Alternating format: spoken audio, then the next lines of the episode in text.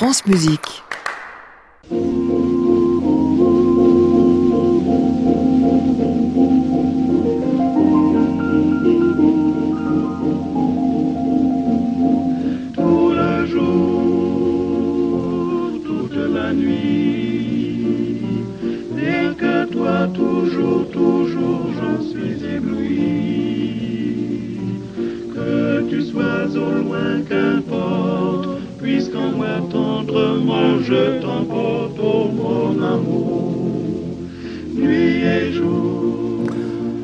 À tous et bienvenue dans le Classic Club sur France Musique tous les soirs de la semaine 22h en direct depuis l'hôtel Bedford à Paris au 17 rue de l'Arcade où il y a plein de monde ce soir pour venir assister à l'émission et découvrir nos trois invités ma foi bien spéciaux. Un chanteur, enfin un chanteur dit-il toujours, le chanteur dans l'âme lui répond à chaque fois qui vient de faire enregistrer les leçons de ténèbres de Couperin par deux ténors légers, quelle curiosité. Un anagrammatiste façon oulipien, Euh, oui il fait des anagrammes à quatre mains mais musicaux quand même, qui lui nous parlera de son dernier livre et il y aura même en début de programme un producteur de France Musique. Mon Dieu un producteur de France Musique, Calavani. Nous sommes ensemble avec euh, Jérôme Coréas, euh, Benjamin, François et Jacques euh, Périssalcoff jusqu'à 23h. Bienvenue à tous dans le Classic Club.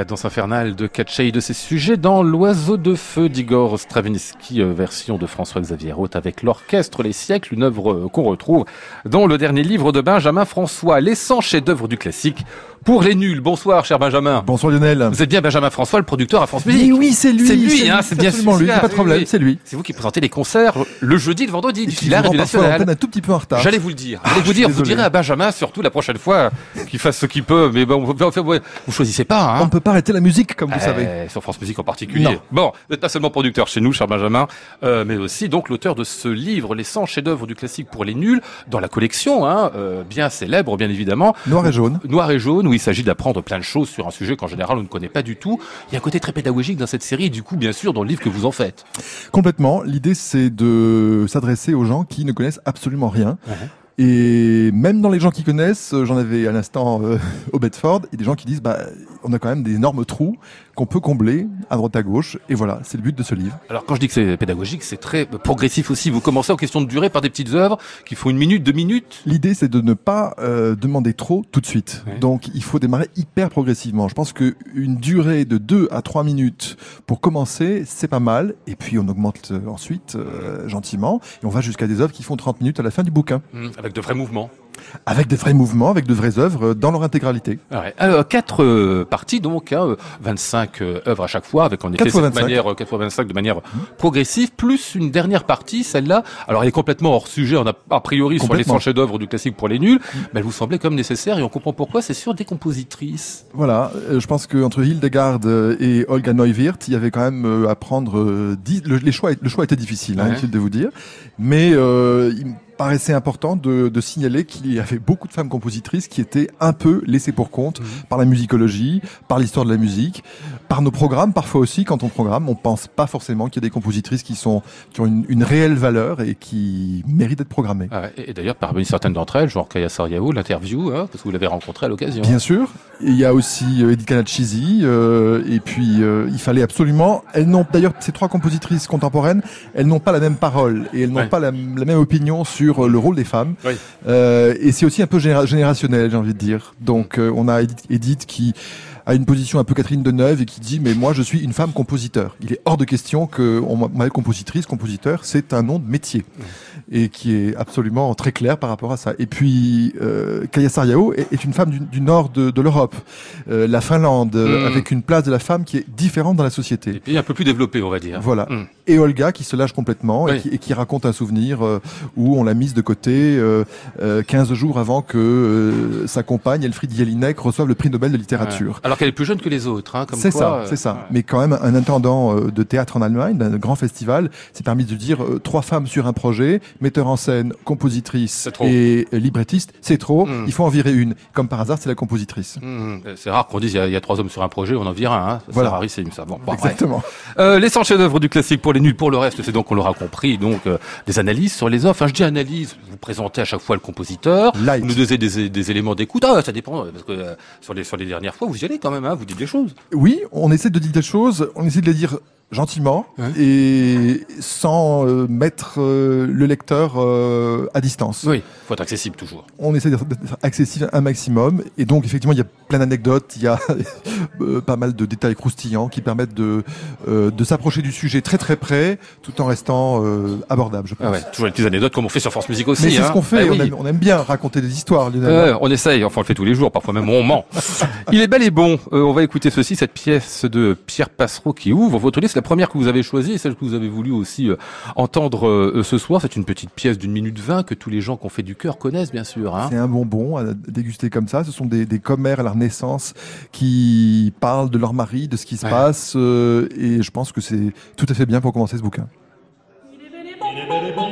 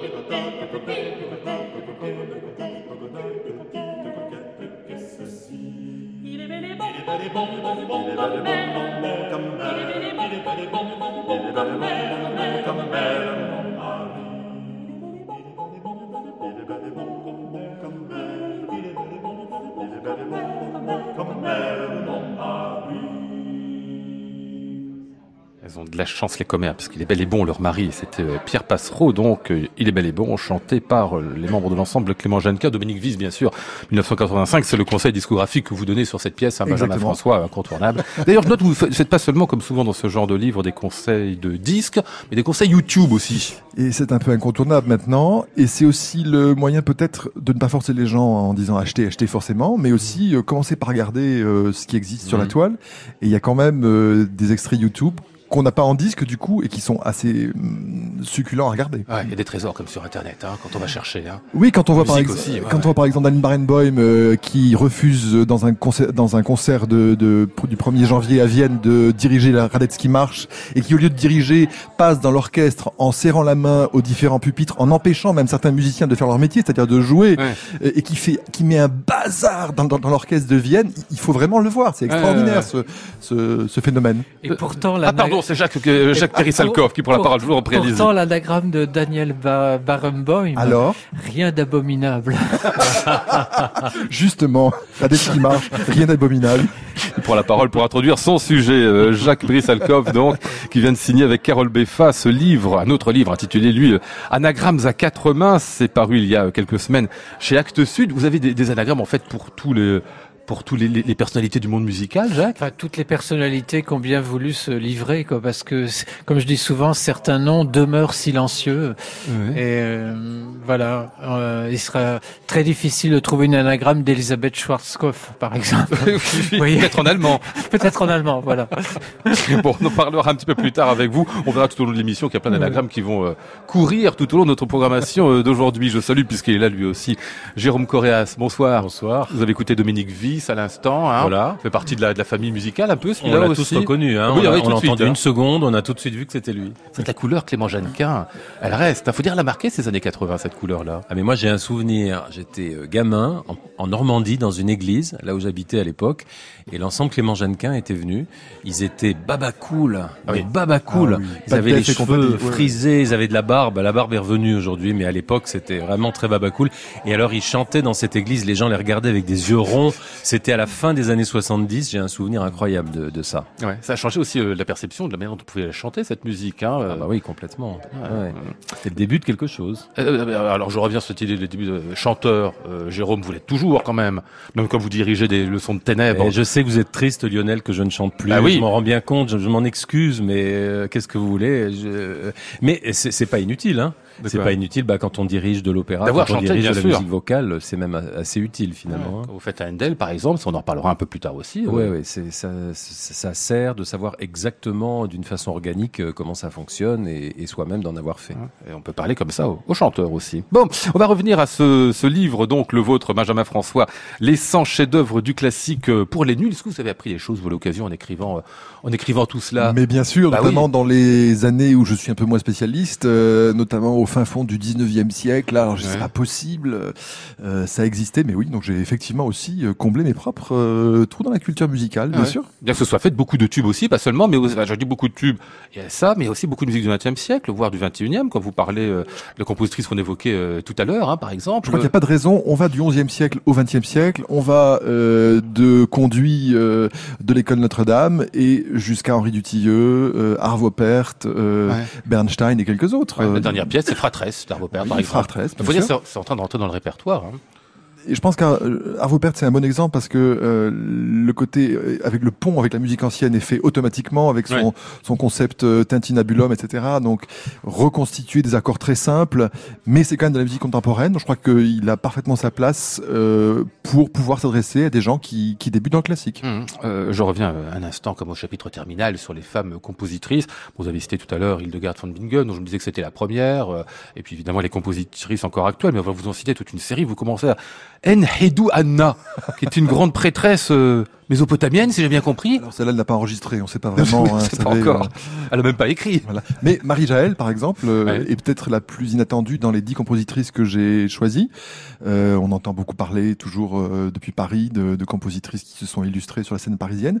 Mais il y a aussi, aussi des compositrices en région qui ont, qui ont fait des choses merveilleuses. Marie-Jaël en est une, par exemple. À retrouver tout cela dans votre livre Benjamin François. On va fermer cette évocation là avec Henri Dutilleux et un extrait des Métaboles. C'est vous qui l'avez choisi aussi. Ça fait partie des œuvres présentes euh, présentées par vous sur ce livre.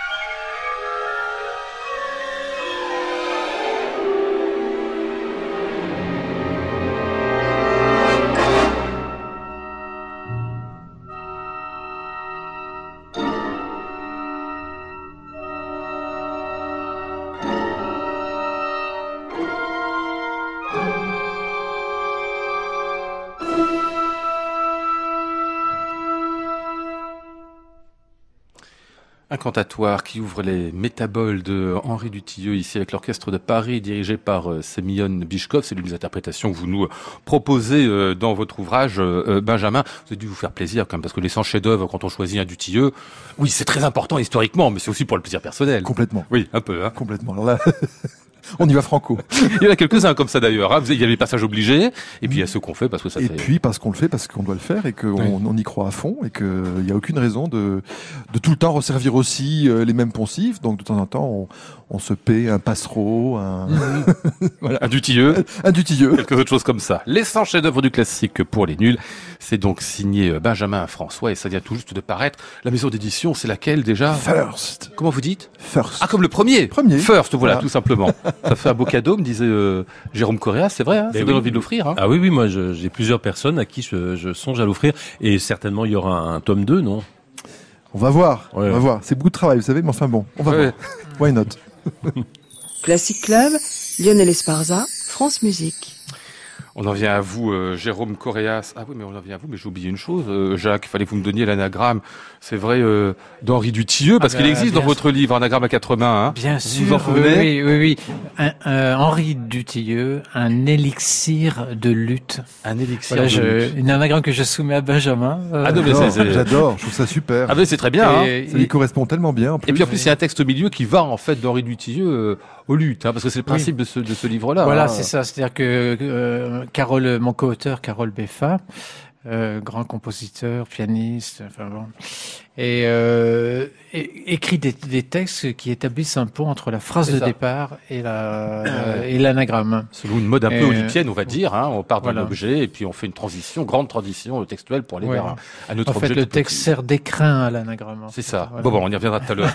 on en a déjà parlé trois fois. J'ai dit qu'on en parlait oui, en fin oui, oui, c'est vrai. On est déjà bon. Euh, Couperin, donc, et les leçons de ténèbres, avec ces deux euh, hautes contres, hein, enfin, ou ténors légers. Comment vous les définissez? Euh, oui, c'est ça. Le, le haut de contre, c'est la voix de, de ténor à la française, Voilà, ténor léger, tout à Ténor fait. léger, c'est Ouais. ça. C'est donc une nouvelle version que vous nous proposez au disque, Jérôme Coréas, très surprenante parce qu'évidemment les euh, leçons de ténèbres de Couperin, euh, c'est toujours pour des sopranos. Enfin, on les fait chanter en tout cas toujours pour les sopranos, et du coup on imagine que obligatoirement c'est écrit pour ces voix-là. Peut-être pas. Mais alors, en fait, c'est pas très surprenant puisque Couperin, euh, dans sa préface, indique que toute espèce de voix pourront euh, chanter ces, ces pièces. Ah Et euh, c'est vrai que j'ai pensé euh, à cette version possible de par deux voix de ténor parce que j'avais envie de mettre en avant le texte, qui est un texte euh, terrible, hein, les Lamentations de Jérémie, très théâtral. Et ce qui m'a toujours un petit peu manqué, même s'il y a des très belles versions hein, par deux sopranos bien sûr, mais ce qui m'a toujours manqué c'était le texte, parce qu'évidemment les, les, les sopranes dans l'aigu sont un peu empêchés d'articuler, ce qui est normal, c'est pas qu'elles veulent pas, c'est que ouais, c'est ça. Voilà, Euh, c'est pas qu'on leur interdit, c'est oui. physiologique. Et, euh, et euh, il me semblait qu'avec deux voix également aiguës, mais des voix d'hommes, ce serait possible d'articuler un peu plus. Et donc, on avait fait un premier concert euh, dont je n'attendais pas grand-chose. Et puis, euh, finalement, en entendant cette musique, d'un seul coup, je l'ai trouvée tellement différente de ce que je connaissais euh, pour l'avoir fait avec, avec des sopranes, que j'ai eu vraiment l'impression d'être dans un autre monde. Et, euh, et je me suis dit, il, va, il faut l'enregistrer parce que ça donnera des couleurs différentes, ça permettra de, voilà, de, de, de, raconter peut-être plus une histoire, de, de mettre en valeur ce, ce, ce texte qui est très, qui est très beau et terrible. Hum. Alors il dit, euh, Couperin, vous faites ce que vous voulez avec les chanteurs, très bien, mais même avec euh, l'instrumentarium, c'est très ouvert. Hein c'est ça le baroque, c'est la, la, la liberté, c'est le, le, le, le, le fait que si c'est logique, si c'est organique, si ça sonne bien euh, et si c'est euh, éloquent, euh, ça peut se faire d'une façon différente de ce pourquoi ça a été écrit au départ. Hein. Euh, D'ailleurs, à l'époque, tout le monde utilisait d'autres instruments, faisait des versions transposées, etc. Enfin voilà, il y avait une, une grande liberté et, et c'est vrai que comme Couperin lui-même l'indique dans sa préface, donc j'ai bien pris soin de, de, de le montrer dans la Oui, oui, oui, préface parce que j'avais peur qu'on me le reproche.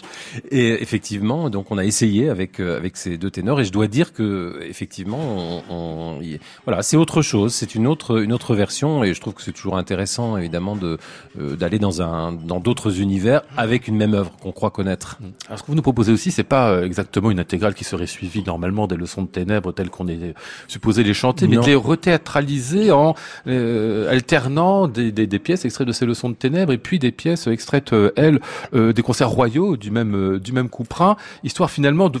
Après tout, c'est vrai que les leçons de ténèbres, c'est pour une grande cérémonie qui doit durer des heures, enfin qui durait des heures à l'époque, je crois, entrecoupée de tout un tas de d'un tas de choses au milieu. Donc on se dit qu'on peut avec ces morceaux, après tout, euh, imaginer une autre forme de rituel. Oui, et d'autant plus que, alors, c'était pas le rituel, moi, qui m'intéressait dans ces Ouais. leçons de ténèbres, c'est ce que c'est très vite devenu après le rituel, puisque il faut savoir que ces leçons de ténèbres ont été chantées au départ par des religieuses, donc d'une façon certainement un peu euh, amateur, et puis très vite, on a fait appel aux chanteuses de l'Opéra de Paris, Ah oui. dont on euh, décrit à l'époque le comportement évidemment extravagant, euh, elles se montraient, elles faisaient coucou, Ah oui. etc. Rien de religieux là, fini. bah oui, et, et c'est devenu finalement un phénomène de société, et ça, c'est ce qui a donné finalement naissance au premier concert euh, euh, public payant. Et donc, on faisait payer très très cher la place aux aux ténèbres, le son de ténèbres, euh, et, et, finalement ça valait aussi cher qu'une place à l'opéra, et euh, c'est devenu vraiment l'endroit où il fallait aller. C'était des concerts, et moi c'était ce côté concert qui m'intéressait. Comment on a pu glisser d'une interprétation certainement très contenue, euh, très pieuse euh, de la part de, de, de religieuses euh, qui chantaient sans doute joliment, mais avec des voix, des, des, des voix peut-être pas très très travaillées, à une interprétation beaucoup plus dramatique, avec des chanteuses qui la veille avaient chanté euh, des grands airs d'Armide, de, de, Lully et compagnie, et qui le lendemain euh, euh allaient chanter ça. Donc effectivement, il y a un glissement au début, au, au, niveau de l'interprétation. C'est ça qui m'a intéressé, et donc j'ai inclus également des pièces instrumentales qui sont de la même année, qui mhm. sont des pièces que la même année euh, Couperin jouait avec euh, certains de ses collègues à Louis XIV dans la dernière année de sa vie. Louis XIV aimait entendre de la musique euh, plus intime que, que l'opéra qu'il aimait plutôt quand il était jeune. Et, euh, et, et c'est vraiment de la musique de la même année, de la même sensibilité. voilà. Ouais. Mhm. Et, et c'est euh, c'est un autre monde qui, qui commence en fait. Mhm. C'est le monde du concert, c'est le monde des spécialistes. C'est plus la cour, c'est le monde du, des, des, des interprètes. Donc c'est un monde qui se rapproche un peu plus d'une autre ah finalement. Et c'est un monde du, du marché, du marché de la musique.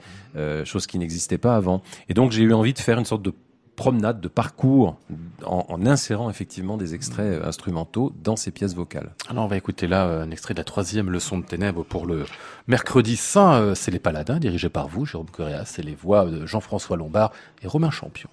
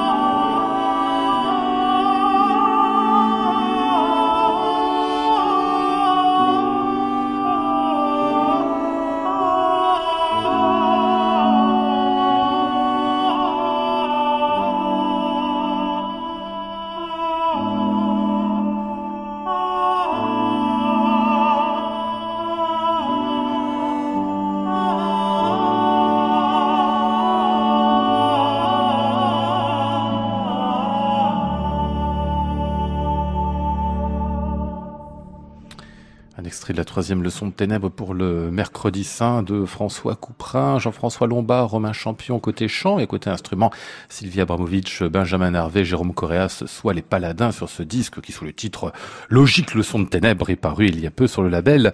En phase, je voulais discuter tous les deux, Benjamin François, vous posiez orgue évidemment là-dessus, et registration, je peux pas s'empêcher. Hein. Grande question de savoir si on prend un orgue de tribune ou si on prend un petit orgue positif qui est aussi une petite aberration euh, historique quand même, ça n'existait pas à l'époque. Ah oui. Et on a différentes réponses et là c'est intéressant de voir qu'il y a, il y a tout un instrumentarium avec théorbe, euh, clavecin, orgue euh, et qu'on n'emploie pas tout au même moment, etc. Je trouve ça c'est très bien fait, c'est très soyeux comme euh, et soigneux en même temps.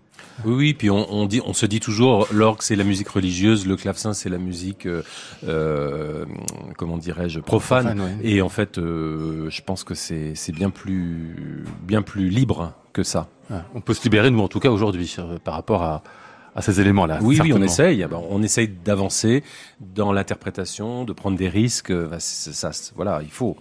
Vous disiez à l'instant, euh, Jérôme Correas, pendant qu'on discutait aussi, euh, en écoutant vaguement un petit peu quand même cette musique, euh, cette séparation entre le sacré et le profane, puisque vous venez de nommer les termes aussi, elle est assez fondamentale parce que pour nous, on a l'impression d'univers qui sont en effet tout à fait incompatibles. C'était peut-être pas le cas à cette époque? Non, pas du tout. Et justement, euh, euh, oui, on disait hors antenne que effectivement le 19e siècle est passé par là, et euh, le 19e siècle a rendu le religieux euh, très pur, très euh, désincarné, alors qu'à l'époque baroque, regardons d'ailleurs les tableaux. Finalement, les tableaux religieux Ouais. et les tableaux profanes, c'est les mêmes attitudes, c'est la même sensualité, et en Mhm. même temps la même volonté de, de, la même recherche de transcendance. À la fois la transcendance et l'érotisme qui sont ça. pas incompatibles. eh oui. Voilà, c'est ça. Et Mhm. Je crois vraiment que dans la musique religieuse, il y a ça. C'est très important à l'époque baroque. Il y a le, euh, il y a l'âme et il y a le corps. Et euh, j'essaye de toujours penser aux deux. Euh, alors c'est pas forcément en même temps, parfois oui, parfois non. Et, et je pense que euh, Couperin écrit très très bien parce que il y a une alternance justement de, de, de, de moments qui sont très lyriques ou au contraire très piano, très désincarnés, et puis des moments beaucoup plus euh, physiques où il raconte, euh, voilà, le texte raconte la destruction de, de Jérusalem, le- la, la captivité, etc., etc. Les femmes échevelées qui crient, etc. Enfin, voyez, c'est des images fortes dans ce, ce texte des Lamentations de Jérémie. Et la musique se doit finalement de, de non seulement de traduire ça, mais de mettre en valeur ce, ce texte dans la beauté comme dans la laideur et dans la force comme dans la faiblesse. Voilà, c'est ça que j'essaie de, de trouver. Transcendance et sensualité en même temps. Jacques, Il y a pardon. une très belle anagramme qui exprime euh, cela, que, que le que le, le, le, le- le religieux, le corps, il faut peut-être cesser d'opposer tout ça. Euh, c'est l'anagramme d'esprit, du mot esprit, c'est tripe. Les tripes. Ah, On est vraiment au fond de la, de chair. Oui, on n'est pas dans le spirituel a c'est c'est tout à fait ça. Et de même, étreinte, l'étreinte et l'anagramme d'éternité. Ah, c'est pas mal ça. Mais alors je reviens Ouais. sur esprit et trip, c'est très intéressant puisqu'on Ouais. dit maintenant de plus en plus que l'intestin est Oui. un second cerveau. Ah bon? C'est Ouais, pas lu un livre euh, qui est sorti Oui, pas oui, oui, oui, il y a eu un livre là-dessus. Sur les intestins. Exactement. Exact, Donc ça oui, va dans le sens de cet anagramme. Ouais, ouais. Vous avez dit que les, les tripes pensent, c'est ça? Non, mais on dit que le, le- les, les intestins Ils sont connectés à notre a- cerveau. enfin, euh, on dit qu'il y a des cerveau. neurones dans l'intestin, c'est ça Ouais. Ah bon bon cerveau. Ah, oui. Oui, oui. Oui, oui. Vous saviez pas. Hein. Non, non, non, non. Et quand on dit penser avec son ventre, alors c'est un petit peu ça. Bah, c'est ça avec oui, avec c'est ça. c'est ça, en fait. Ouais. Oh bon, très bien, ben on apprend des choses. hein. euh, donc, euh, Couperin, ça c'est une chose, c'est le disque. Jérôme Correa, je voulais qu'on dise deux mots aussi, parce que vous avez commencé il y a quelques jours à peine. Damadigi, c'est euh, un opéra de euh, Georg Friedrich Händel que vous dirigez avec Bernard Lévy, qui vous a fait une mise en scène. Alors il y a une grande tournée, puisqu'il y a 17 représentations en tout pour Absolument, absolument. Vous êtes à la deuxième, troisième, hein, c'est À la deuxième. Ouais, à Voilà. peine de commencer. Amadigi, qui est une sorte de, de grande folie, pleine d'enchantements, de magiciens, de monstres. Enfin, ça fait partie des opéras un peu féeriques. Oui, oui, c'est ça. D'abord, euh, j'ai eu envie de, faire cette œuvre parce que d'abord j'avais très envie de faire un opéra de Handel. Je n'en avais jamais dirigé et ça me faisait envie depuis le début. Euh, ça s'était pas, ça n'avait pas pu se présenter, donc euh, j'ai essayé là vraiment de provoquer la, la situation. Euh, cet opéra-là me faisait envie aussi parce que c'est un, à mon sens, un des plus beaux et un des c'est pas un des plus euh, souvent joués. C'est assez rare. Euh, Voilà, et, et euh, on trouve c'est vraiment un condensé de, de, de tout le baroque parce que ce sont des personnages extravagants euh, avec euh, des, des, comme vous le dites, des, des voilà du surnaturel, des monstres, des, des, des miroirs qui, enfin une fontaine plutôt qui, qui offre la vision d'un d'un avenir funeste, une magicienne amoureuse qui est une femme forte, euh, qui en réalité évidemment est très fragile, très beau personnage. En fait, ce sont les personnages aussi qui m'ont Mm. qui m'ont plu là-dedans, la beauté de la musique et euh, euh, trouver une façon de, de, de proposer une vision euh, contemporaine sur ces personnages, et ce qu'ils vivent, ce qu'ils euh, ressentent. Et avec Handel, c'est quand même assez évident parce que c'est un compositeur. Alors là, qui va droit aux tripes, hein, lui, lui aussi. C'est pas un compositeur cérébral du tout. Et, et voilà, c'est ce qui m'a intéressé euh, dans ce dans cette histoire qui est une sorte de huis clos puisqu'il n'y a que quatre personnages euh, et alors évidemment, évidemment avec des chassés croisés euh, Mm. amoureux. Euh, et puis une sorte de parcours initiatique pour les pour les deux amoureux. Et c'est cette quête de l'amour pur absolu en dépit de toutes les, les, les embûches. Enfin voilà il y a un petit côté flûte enchantée euh, d'ailleurs. Et, euh, et cette force euh, et ce côté absolument pas décoratif de, de, de cette histoire et de cette musique m'a m'a beaucoup attiré euh, c'est une œuvre qui est très ramassée qui est très forte j'avais vraiment envie de, l'explorer Je crois que vous vouliez aussi euh, découvrir, enfin découvrir, vous connaissez bien, mais enfin trouver quelque chose avec le récitatif handelien dont on dit toujours, euh, allez, c'est juste en attendant les heures, euh, et puis l'action, après tout, c'est pas très important. Bah si, quand même. Mais c'est vrai que quand on écoute un opéra du type euh, Handel ou Vivaldi, euh, quand on le récitatif arrive, on attend le- l'air suivant avec Oui. impatience. Et en fait, c'est dommage parce que c'est finalement dans le récitatif que se déclarent les personnages, qu'avance euh, l'action. Et donc, euh, oui, effectivement, j'avais envie de, de travailler le côté parlé de ces récitatifs à côté du, de, du, du- de l'aspect euh, lyrique des airs et justement de, profiter de ce, de, de ce enfin d'essayer de d'accentuer ce, ce clash entre deux modes d'expression différents euh, et de, de pousser les chanteurs, de les amener justement à plus explorer ce côté euh, raconter une histoire Mmh. et, et- et s'exprimer d'une façon euh, plus directe dans, dans le récitatif, plus plus parlé. Donc c'est un gros travail. Amadigi de Handel à suivre donc en tournée. Ce sera au Péreux demain au Théâtre de l'Athénée à Paris pour euh, cinq représentations du 25 au 30 janvier. Il y aura encore Maison Alfort le 2 février, puis après le Théâtre de Saint-Quentin, l'Opéra de Massy, le Théâtre impérial de Compiègne le 8 mars. Tout ça, ce sera donc euh, Les Paladins et Jérôme Coréas pour cette nouvelle prod d'Amadigi. Allez, on a parlé tout à l'heure de, à l'occasion de, de- de François Couperin, de ses concerts royaux. Eh bien, en voici un extrait toujours du même disque.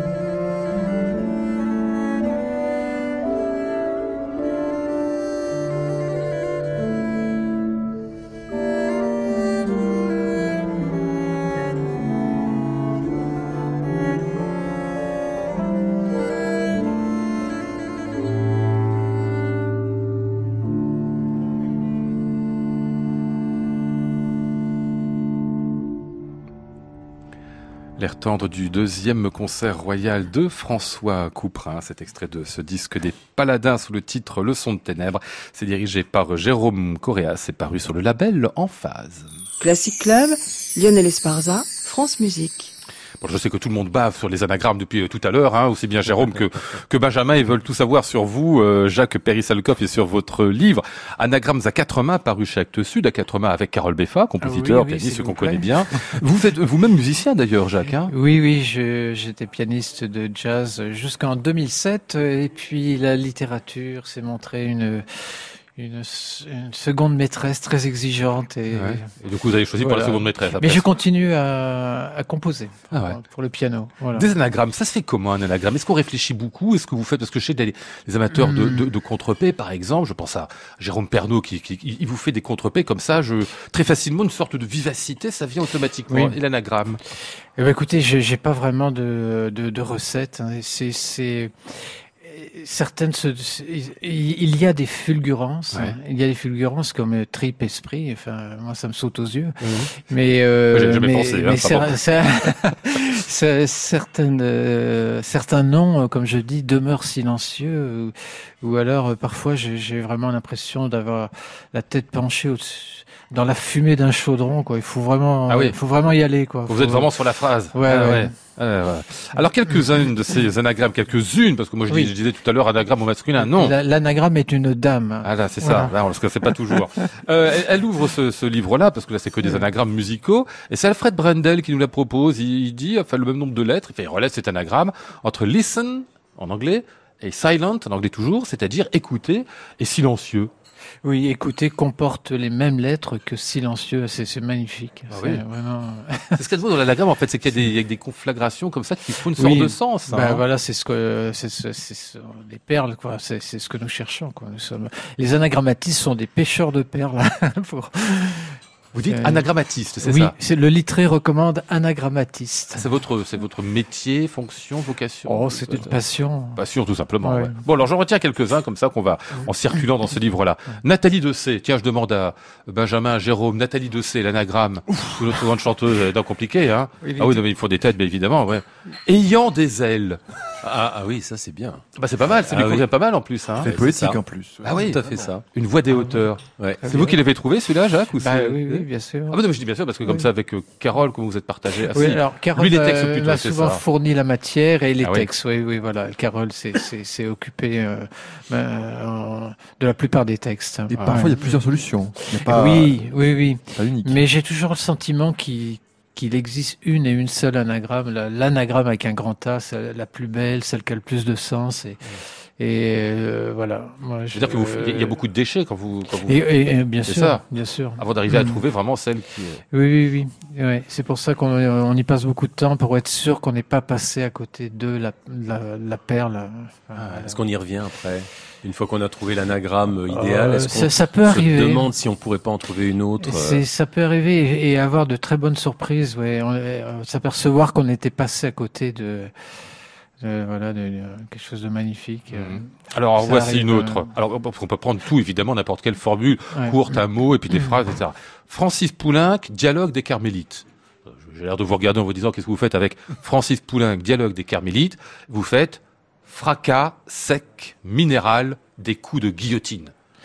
Ouais. C'est extraordinaire parce que c'est le final en Ah plus. oui, hein. ça. Ah oui, oui, c'est c'est- c'est ce, ce final, mais, mais ce Salve Regina, là, c'est cette scène géniale, mais quelle idée géniale, là, de faire ce cœur de, de, de carmélite, là, qui, qui monte à l'échafaud, et chaque fois une voix de moins. C'est sublime, et c'est, et, et voilà, euh, voilà une anagramme qui tombe comme un coup près, quoi. si Oui, absolument.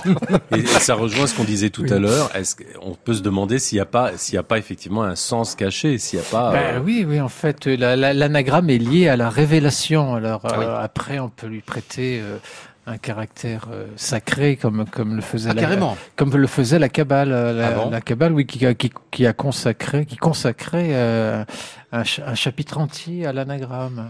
Euh, pour pour elle, euh, le l'ana- l'anagramme avait des des, des vertus euh, révélatrices. Euh, Une sorte de mot caché à l'intérieur des mots. oui, oui. Brahms, clarté nocturne, c'est très joli comme définition, hein, de clarté nocturne pour Brahms. Alors c'est un anagramme de quoi hein? Clara et Robert Schumann. C'est pas mal aussi, hein, parce que ça, se- Les bien. enfin réunis tous les trois. Oui. Euh, oui, et, et il, il y en a, beaucoup bluesé, mais- il y en a une autre aussi, c'est Robert, euh, Robert Schumann, reconnu Brahms. C'est c'est extraordinaire. Robert, pardon, enfin, Robert Schumann, reconnu Brahms. reconnu Brahms. C'est du point de vue historique, c'est c'est un peu euh, Schumann qui a lancé Brahms, non Oui, oui, oui, Euh, oui, absolument. mais C'est incroyable, voilà une anagramme qui est. ouais. Robert Schumann, pardon. Ah, reconnu. Ah, reconnu. Oui, ça fait une phrase. j'ai pas oui, ça compris. fait une phrase. Ah, oui. Robert Schumann, reconnu Brahms. Ah. Voilà. Alors parmi les lettres, parmi les autres lettres, alors c'est un cas particulier d'anagramme qui, qui m'a fait bien. Alma Schindler, qui Ah était la, la- donc la, la, la femme, le grand amour de, de Gustave Mahler. Bah, vous notez, euh, c'est très bête, mais si l'on si l'on développe les lettres d'Alma Schindler, on retrouve M A H L E R. C'est la lettre de Gustave Mahler lui-même, On trouve- était à l'intérieur. Oui, on trouve le nom de malheur, euh, les lettres de malheur dans le dans l'ordre, dans le nom d'Alma Schindler. Alors c'est pas une anagramme complète, hein, c'est juste euh, un, un premier pas, quoi. C'est une cons- constatation, et c'est magnifique, quoi, de Bah oui, oui, oui. trouver le nom de malheur dans l'ordre, euh, dans le nom d'Alma Schindler. On va écouter euh, une pièce pour piano. Vous nous direz après euh, euh, ce que c'est cette pièce. Enfin, je dis juste que c'est de vous, euh, Jacques Périsselkoff.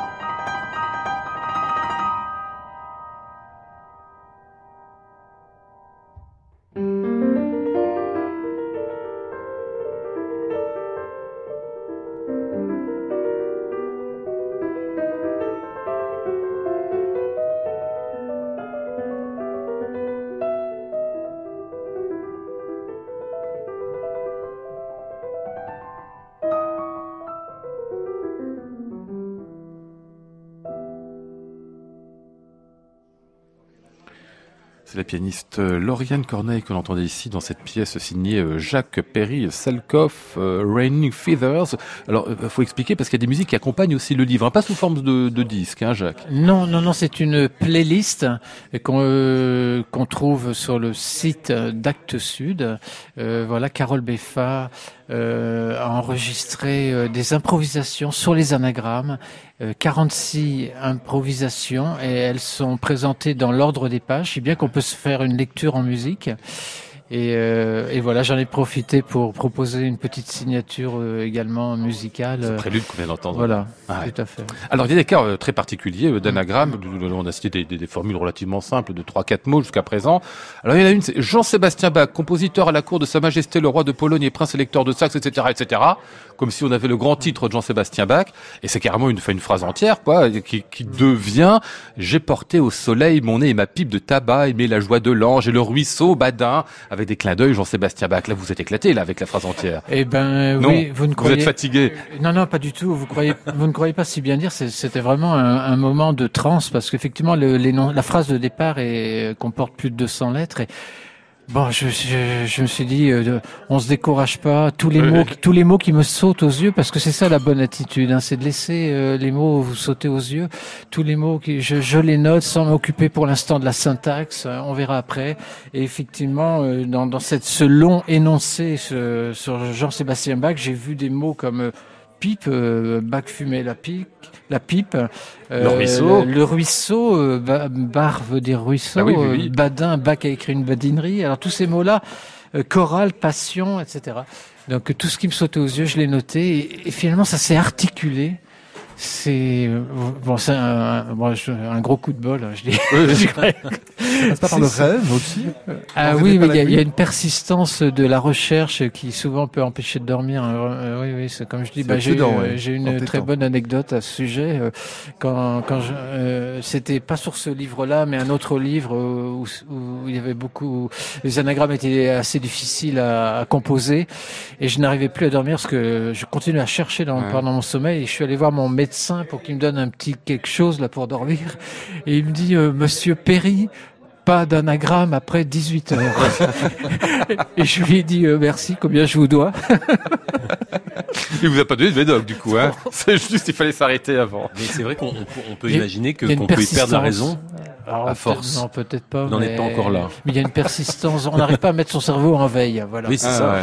ouais. Ça fait penser c'est- aux lettres d'ensemble du carnaval de, Oui. de Schumann, parce que c'est vrai qu'on a, on a dans les pays anglo-saxons, c'est avec des lettres hein, qu'on décrit les notes, hein, donc ça pourrait aussi. J'ai l'impression Ah, que vous, de la même manière, vous faites valser les lettres en fait dans votre esprit. Bah, c'est euh. ouais, c'est la folie. C'est ça, oui, oui, c'est l'une des définitions. De... Ouais. Il, il a l'air bien comme ça. Je vais pas, je vais Pour pas l'instant. sortir indemne de cette émission. Non, de vos livres, je ne pas. Les émissions, ça va encore. bon, il y en a une qui m'a bien fait rire parce qu'elle est ironique, mais je sais pas si c'est fait exprès, c'est tombé comme ça. Messe pour le temps présent, donc la célèbre pièce de, de Pierre-Henri, hein, Messe pour le temps présent, qui donne comme anagramme Temple et réponse suprême. Alors, ce qui est très beau en soi, mais quand on sait que le, le, le contentieux, quand même, euh, assez fort entre Pierre-Henri et, et- et- et Pierre Boulez, avec le terme répond de l'autre côté, euh, c'est c'est bien trouvé, ça aussi. Hein. Ah ouais. C'est pareil, c'est les mots qui sont trouvés comme ça, hein, Jacques. Hein, pas... Ouais, oui, oui, Bah c'est, oui, il y avait le, mot répond euh, et le mot libérateur parce que Ah oui. c'est, pareil, très difficile à, à faire cet anagramme et, et quand, quand on pense au mot, quand on trouve le mot répond, on a pratiquement la clé. Faut, les mots se mettent en ordre après. Des fois, vous êtes Voilà. paresseux quand même. Hein. Hein? Des fois, vous êtes paresseux quand même. Paresseux? Oui, paresseux. Je vois Martial Solal, Ah oui, anagramme de Solal, tralala mi sol. elle est chouette, non Ah, non, mais bien, non, mais moi, j'étais capable de la faire presque celle-là. enfin, je vous dis C'est ça, ce que non, vous pensez. C'est ce que je Ça- Ça crois. vous donne l'impression. mais- Mais en fait, non. Vous êtes doué pour ce genre de choses, vous, Jérôme Non, Non, les- pas du tout. Mais moi, je- alors moi justement, ça me ça me fascine et je trouve d'ailleurs que c'est c'est un cadeau extraordinaire. Parce Ça que aussi, c'est- bah, ah oui, oui. décidément, hein, ce soir. Oui. Et oui, mais les deux, les deux. Alors moi, j'ai- j'ai j'ai- j'ai pas, j'ai rien à offrir de, de ce type. Je, Bah, c'est- mais c'est pas un cadeau. Enfin, c'est un autre cadeau. C'est c'est autre chose. Mais mais non, mais moi, j'ai j'ai j'ai peur de, de j'aurais peur de de cette de cette de ce que vous venez de décrire, de cette Ouais. obsession que que ça me prenne toute la tête et Ouais. euh, encore pire que la musique à certains moments. La musique fait ça, hein, surtout quand on est Ah en, oui, oui, oui, oui. en train de répéter quelque chose euh, et que euh, tout on- on- les, les, les, les les différents mouvements se, se mélangent dans la tête. On se dit je devrais faire ci, je devrais faire ça. Pourquoi je fais pas ci, pourquoi je fais pas ça? Et moi j'aurais peur que ça ce soit encore pire, c'est-à-dire que ça se mélange dans oui, la je- tête je encore plus. Euh, c'est une douce folie. hein. En même temps, Ouais. parce que la récompense est, est- est- est- la, la récompense est tellement euh, merveilleuse quand vous tombez sur une pépite, euh, une belle anagramme. D'ailleurs, j'ai- moi j'ai un cadeau pour vous parce que euh, j'ai fait l'anagramme avant l'émission euh, de Handel Sarabande, ce qui donne danse de l'habanera. Oh. Voilà une Ah. une une une danse Ça, c'est qui qui Étonnant. qui en donne une autre. Enfin, c'est, Oui, bah oui. Oui, on passe d'une. Et alors, d'ailleurs, la sarabande est une danse euh, espagnole au départ. Ah, Oui.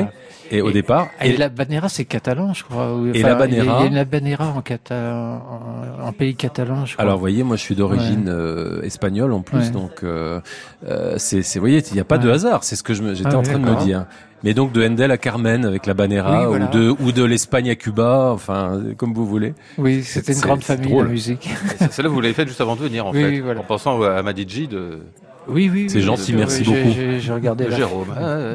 Vraiment très bien. Merci. Le dernier anagramme, vous avez plein de cadeaux ce soir. Hein Ouais, ceux que vous recevez, ceux que vous allez faire après. C'est comme, chez Bernard hein. Pivot où il offrait les livres à la fin. Non mais non, Vous je allez fais pas. Mais c'est pas la peine de Mais me vous regarder. devriez, non non vous non, c'est mes livres. Oui non mais lui il s'en fout, il en recevait 15. Enfin vous êtes gentil, moi c'est mes livres. bon la, la dernière, je vous le donnerai. Je vous le donnerai. Euh, le pianiste Bill Evans. Alors ça c'est Ah. la formule comme ça. Le pianiste Bill Evans qu'on va entendre d'ailleurs à l'occasion. C'est le choix de le choix de Jacques. Vous vous en souvenez euh, celui-là, euh, Jacques? Oui, oui, sa, sa planète, l'invisible. Il faut dire que j'ai eu la chance de voir Bill Evans euh, aux États-Unis. Oui.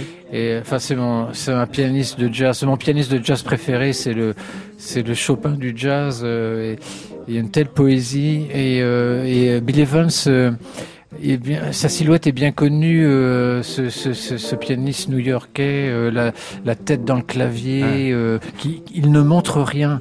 Il arrive, il arrive convenable, hermétique. Il, il le dernier accord posé, il salue timidement la salle et s'en va pareil. il ne montre rien, donc sa planète, l'invisible.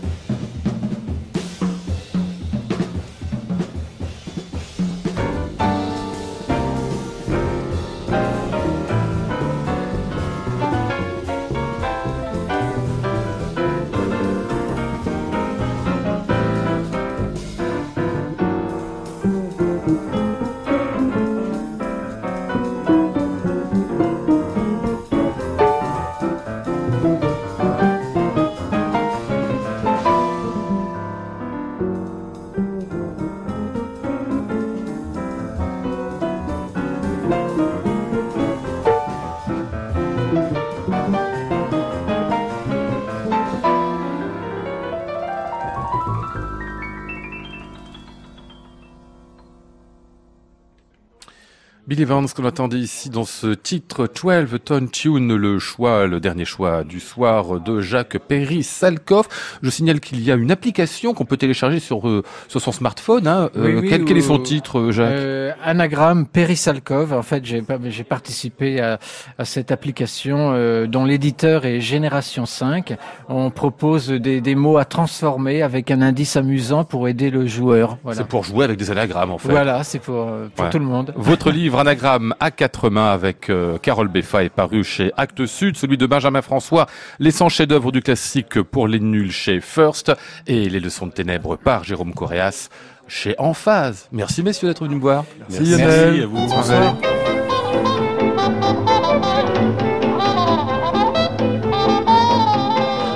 Nous étions ce soir avec Maud Nourri, Flora Sternadel, Antoine Courtin, Georges Thau et Hervé Dubreuil. Voici le ciel peuplé de ces moutons blancs. Voici la mer troublée, spectacle troublant. Je vous retrouve demain pour un nouveau numéro de Classic Cup sous le titre Le haut du panier. Nous serons avec Cyril Oviti et Michel Lausier. le panier en lausier. J'entends la ville qui me dit bonsoir et moi sur le quai de la gare, je dis de mon mieux des mots d'adieu. À réécouter sur francemusique.fr.